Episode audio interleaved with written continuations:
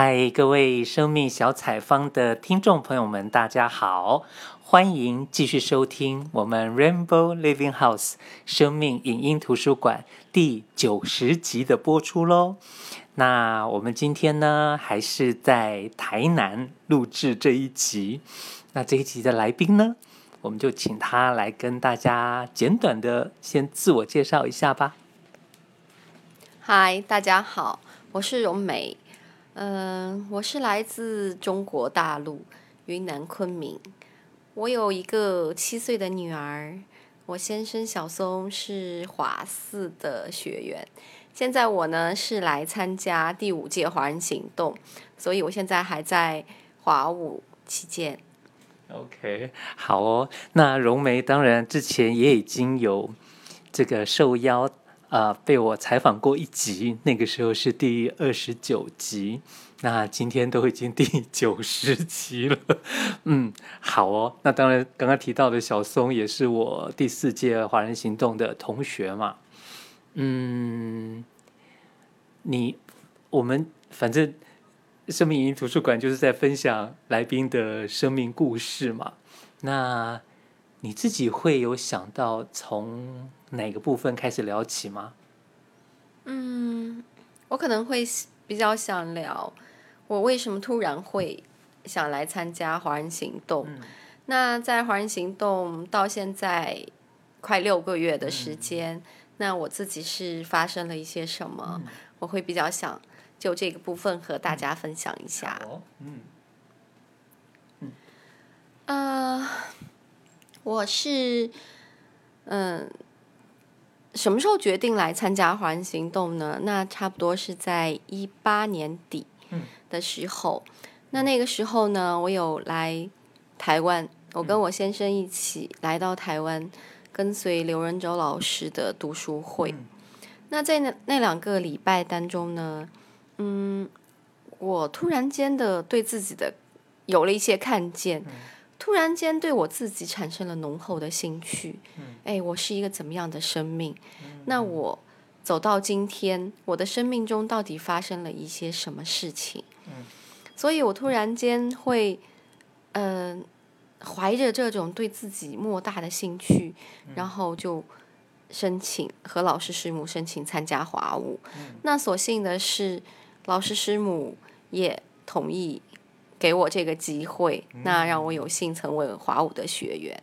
嗯、那我在嗯、呃、这么久的学习时间内，对我来说最有意义或是发生的事情是什么呢？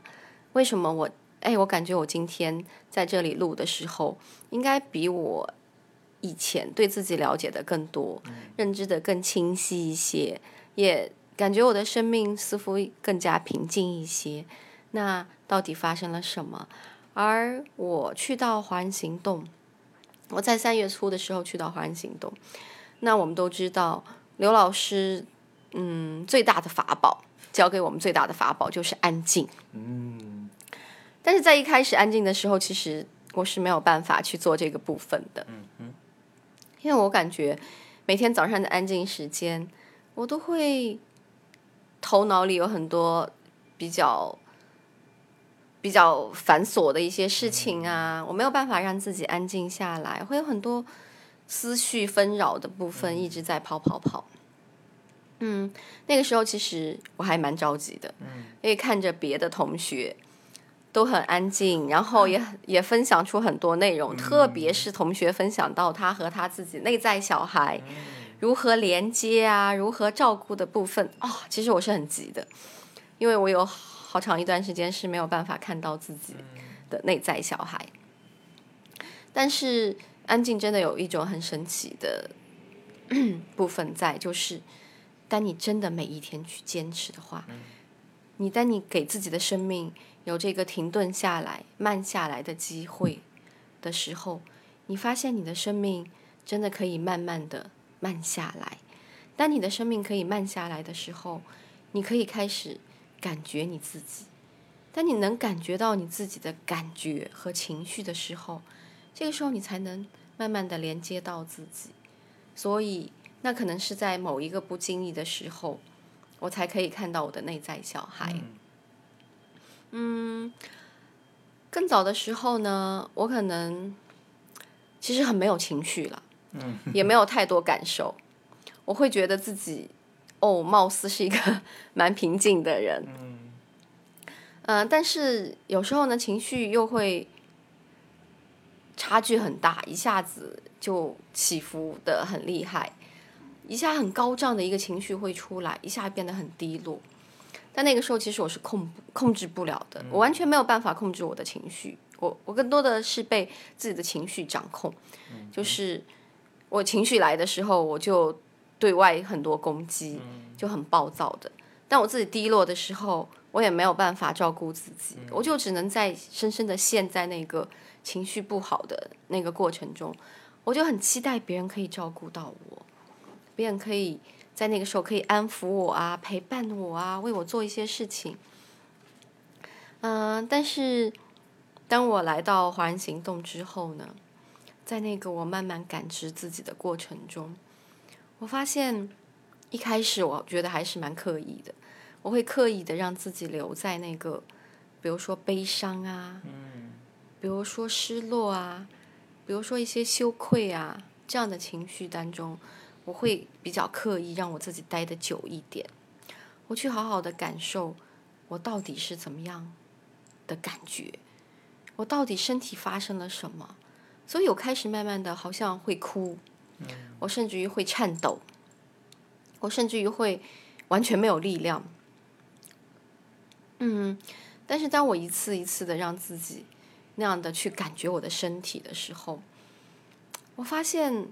我似乎感觉我的灵魂和我的身体是可以合在一起的，而不只是我的灵魂飘出去了，没有办法感知我自己。那在这个过程的慢慢，我感知到我自己这种这种感受和情绪的时候，我发现我的情绪开始慢慢可以稳定下来。当我去学习看见我自己，然后我又接着学习到，那我要怎么样照顾我自己？我会给自己更多的时间空间，我就一个人和自己待在一起。那后来我还会做什么事情？我会带着我自己走在外面，嗯嗯，风景不错的小路上，我会听一个音乐。那再后来，我会唱歌。我会找到一个没有人的地方，大声的唱歌。当我嗯。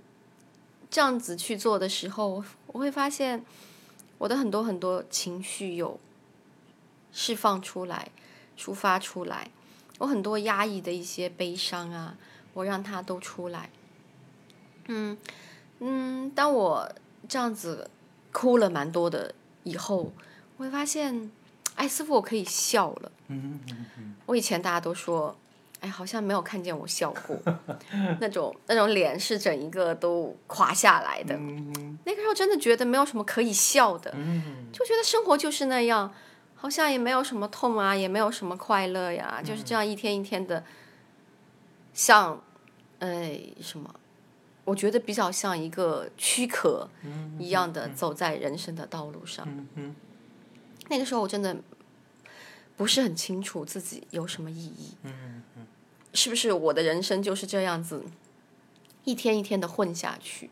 嗯呃，所以，在我这样子一次次的去陪伴自己、照顾自己，到后来，我开始慢慢的知道我自己想要什么。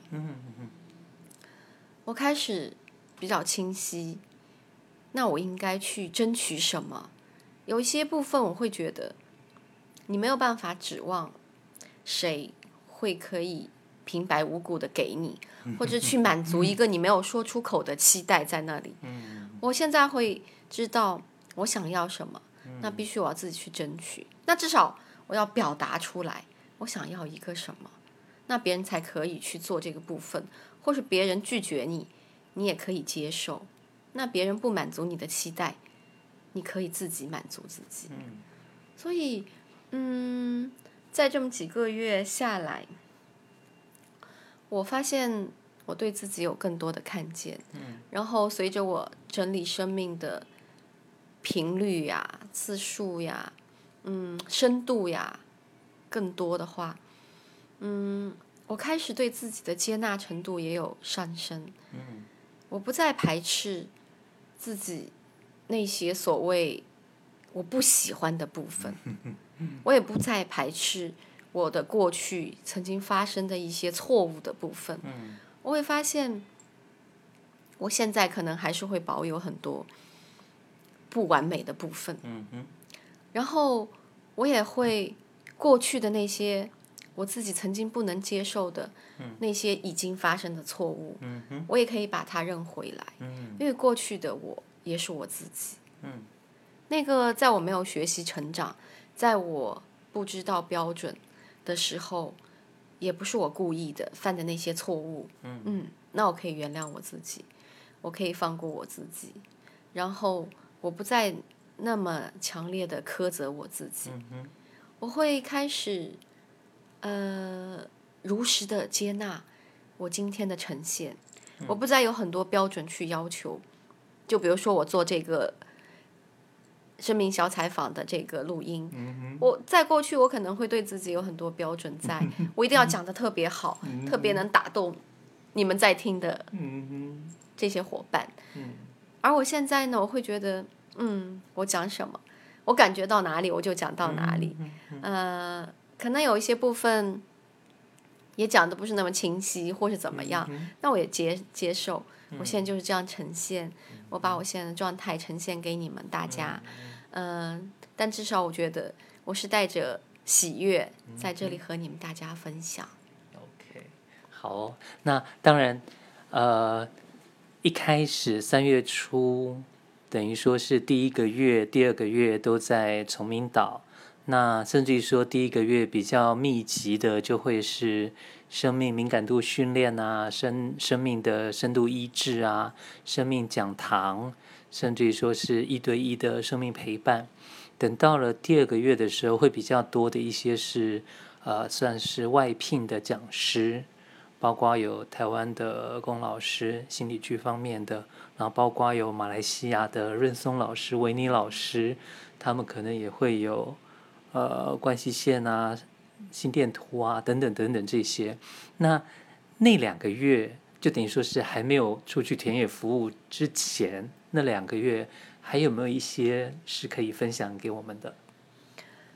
嗯，好，那我可以分享一下，就是我在一些课程当中的看见和受益。嗯嗯，对我来说有两个非常重要的部分，嗯、一个呢是在龚老师做的心理剧里面，嗯、就是会让我看到一个我一个很原始的伤痛的部分，呃。因为在我以前是没有认知到这个部分，嗯、呃，原来我有一个很深的对自我本来的身份不认同的部分，因为我生来是一个女生，但是在心理剧的过程中，我有看到，嗯，可能因为一些，比如说家中长辈的一些期待，所以我可能曾经被期待是一个男生，那这个这个感觉就一直限制住我，会让我觉得。身为一个女生，那她是没有价值的。不论你呈现的多么好，她都没有价值。你只有成为一个男生，那你才会有价值。哪怕什么都不做，你天生就是有价值的。但是这是一个不可完成的目标。所以在这个过程中，我一方面不接纳自己的身份，这个是最根本的事实，我不接受。那另外一方面呢，我对自己要求非常多。我不停地在和男生竞争，我要做得比男生更好，只是为了证明我一个女生可以比男生更有价值。甚至于，其实，在某种意义上，在我的婚姻关系中，我会有一种轻视男生，并且想替代男生的一种想法在。取代 啊，取代取代男生的一种想法在，所以我曾经一直都有很强的破坏力，嗯、想把我的婚姻破坏掉，嗯、然后我自己可以又当爹又当妈，嗯、好像这样子我才是比较有价值。那这个男生的部分我完全可以胜任，嗯、呃，所以在心理剧的过程中，其实他就是让我看到这一点，嗯、看到我本来就是一个女生。我身为一个女生，本来就是一个美好的生命。我喜欢我是一个女生，我是带着祝福来到这个世界的。那我接受我这个本来美好的样子，那我就可以看到我生命独特的部分，那个美好的部分。我生来就是像花一样可以绽放的，我不用去追求成为什么其他，我只要保有我自己的这个部分，我就已经很好。所以我开始越来越喜欢我自己，我越来越接受我自己本来就有的这份美好这个样子，所以我开始找到生命中更多的平静和接纳。那另外一个部分呢是。呃，这次我觉得我们还蛮幸运的。这次我们有，就是老师有邀请到一个，就是跟随周鼎文老师学习的现在的家排师，他是高雄协会的刘美莹老师。那在美莹老师给我们做的物件排列中，让我看到一个，就是我曾经小时候非常非常深的一个失落的部分。因为我从小的感觉是，我感受不到妈妈对我的爱。我不知道，嗯、呃，好像我就是没有妈妈照顾那种自己长大的小孩。我以前一直都不知道为什么会这样，我以为妈妈是不是不爱我？那这次通过物件排列的时候，我找回了一个对我来说非常重要的人。以前我觉得，那对我的生命是没有影响的。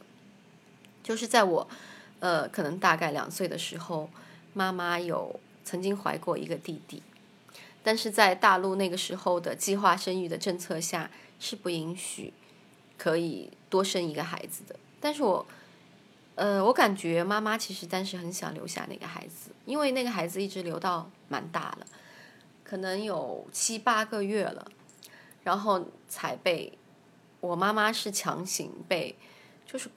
管理这种生育的一个部门拉到强行拉到医院去，把这孩子拿走。那这孩子拿，呃，他拿拿出来的时候，这个孩子都还是活的，所以是很清楚的知道他是一个男生，所以他是我弟弟。嗯嗯，所以现在我会去看到，嗯，我其实不是家里的独生子，我其实有一个弟弟曾经存在过。所以，嗯、我应我会给他一个位置，然后会在心里纪念他。而且我也知道，嗯，就是因为失去了这个弟弟，让我妈妈受到了非常大的打击。所以，在这个，嗯，在我理解到这个部分的时候，嗯，我还蛮感谢我妈妈，感谢她可以坚强的活下来。他可能没有那么。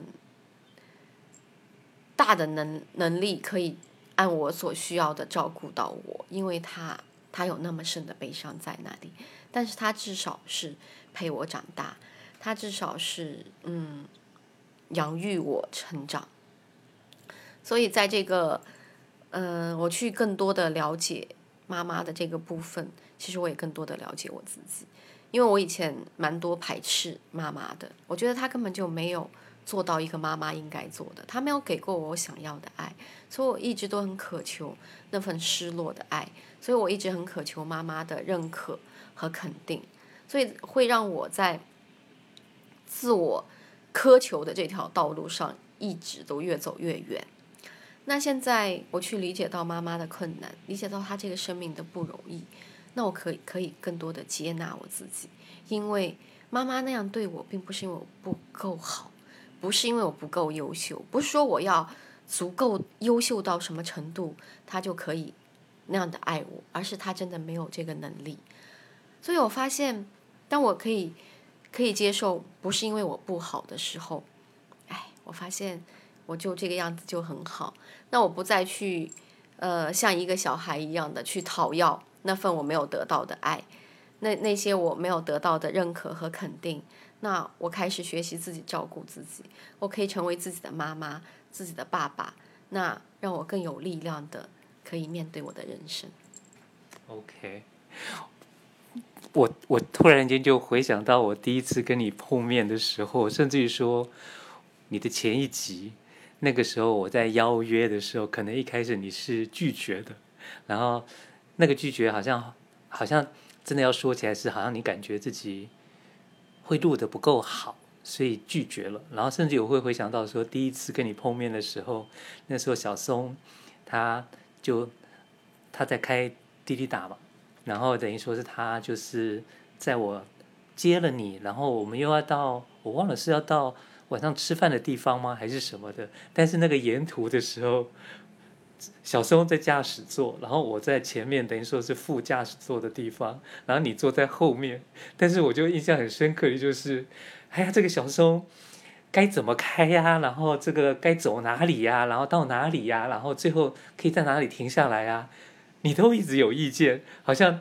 好像我你上车之后就一直在讲这些，然后我我那时都会想说，怎怎么不干脆你来开好了？我不知道你还 有没有那个印象啊？对，印象蛮深，其实蛮深的。那那也是我以前生活的一种惯有的模式。嗯嗯。其实这个部分，嗯，后来就是我来华五以后有看到，为什么会那个样子？就是我完全没有为自己负责任的能力。但我不知道为自己负责，但我不能照顾自己的时候，你就会把这个情绪交给别人来照顾。你会对别人有期待，你会希望控制别人，因为好像你没有你的人生，那你就想掌控别人的人生，因为好像在掌控当中，你可以感知到你的存在。嗯，所以以前蛮多是这种。这种互动模式，就是我一直要求要求，然后让让别人按我的方式去做。但是我自己呢，我完全看不到我自己。其实我也不知道自己需要什么。在这个过程中，那如果别人不能按你的方式去做的话，你就开始生气，你就开始有情绪，而且你也认为这个情绪是别人的责任，因为是别人惹到你，所以他就应该负责。所以那个时候我完全没有。这个所谓的为自我负责的这个认知和这个能力，啊、呃，就是曾经我对我先生是有很大期待，我就在想，说是他去参加华四了，那他他的生命成长了，那他回来以后，我们的生活应该会很平顺了，因为他应该能力更强了，可以更多的照顾到我。哦，其实后来我才发现，真相是，他真的可以更多的照顾到他自己。他完全不照顾我，所以我突然间不知道不知所措。那我不知道我该做什么。我因为我突然变成好像没有人照顾的，因为那个时候没有学习，不知道该自己照顾自己。哇，一下就很慌慌张、慌乱啊！不知道自己就无法适应自己的那种自己要面对自己那种感觉。所以后来我真的看到，嗯。别人就就哪怕我身边的所有人都变得很好了，那我自己还是好不起来。那我要自己怎么样才能好起来？那除非我自己愿意为我自己做一些工作。我愿意去开始了解我自己，愿意开始学习照顾我自己，愿意开始接纳我自己，愿意开始和我自己和解。那当我去做这些部分的时候，当我去真的。爱自己的时候，我对别人不再有期待，我不再需要别人为我自己情绪负责，我可以拿回我的责任，情绪是我自己的责任，那我可以为自己负责。我开始慢慢的学习长大，我开始慢慢的有成人的力量。嗯，当我可以照顾到我自己的时候，我不再会对别人有控制，我也不再去。期待别人按我的方式去做事情，去 照顾我，所以在我回到自己的责任上，我也可可以把别人的责任还给别人。那我开始活我自己的人生，那我也开始接受别人有别人的人生。OK，好哦。那刚刚其实也才聊到前面两个月，那接下去呢就是田野服务了。包括第一阶段比较偏北方的城市啊，然后又会有一个礼拜的休整，然后再开始第二阶段比较偏南方的城市啊，然后又有一个礼拜的休整之后，然后就在广州一个礼拜休整，然后再来就变成是海外的交流访问，到了马来西亚了，也是两个礼拜之后来台湾了嘛。那后面的这些田野服务，甚至于说是整个修整，然后到海外的田野，呃，海外不是田野服务，海外是交流访问。那后面的可能大概三个多月到现在的，有没有一些可以分享的呢？嗯，我是觉得从田野服务开始，到交流访问，对我来说是有一些蛮大的帮助，因为它是一个就是你学习过后一个实践的过程。那在这个实践的过程中，会和更多的人、更多的生命发生一些碰撞啊，一些。彼此了解的部分，那在这个部分中，其实是帮助我更多的看见我自己。嗯，呃，因为就是我是有一个，就是我曾经我曾经的模式，我是有嗯，因为我是一个心理咨询师，嗯，那我曾经还有蛮多的，蛮多的可能一些骄傲或是一些。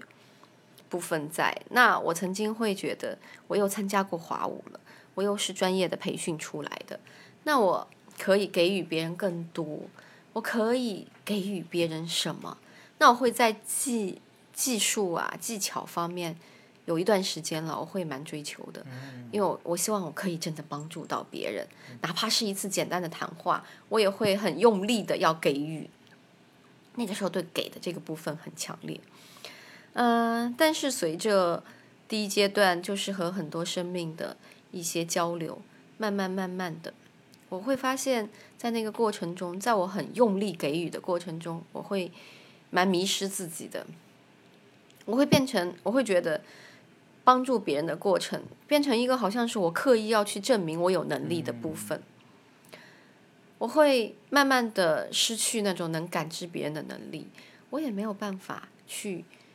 两个生命真的发生一些能量的交换和两个生命的一些相相呼应的部分。嗯，当某一天的时候，我突然间意识到这个部分，哇！我突然其实蛮震惊的。嗯。后来，我突然间就想回想，那所谓的生命工作，我是去彰显我很有能力吗？嗯哼。那那个是证明我的部分吗？嗯哼。还是我想要？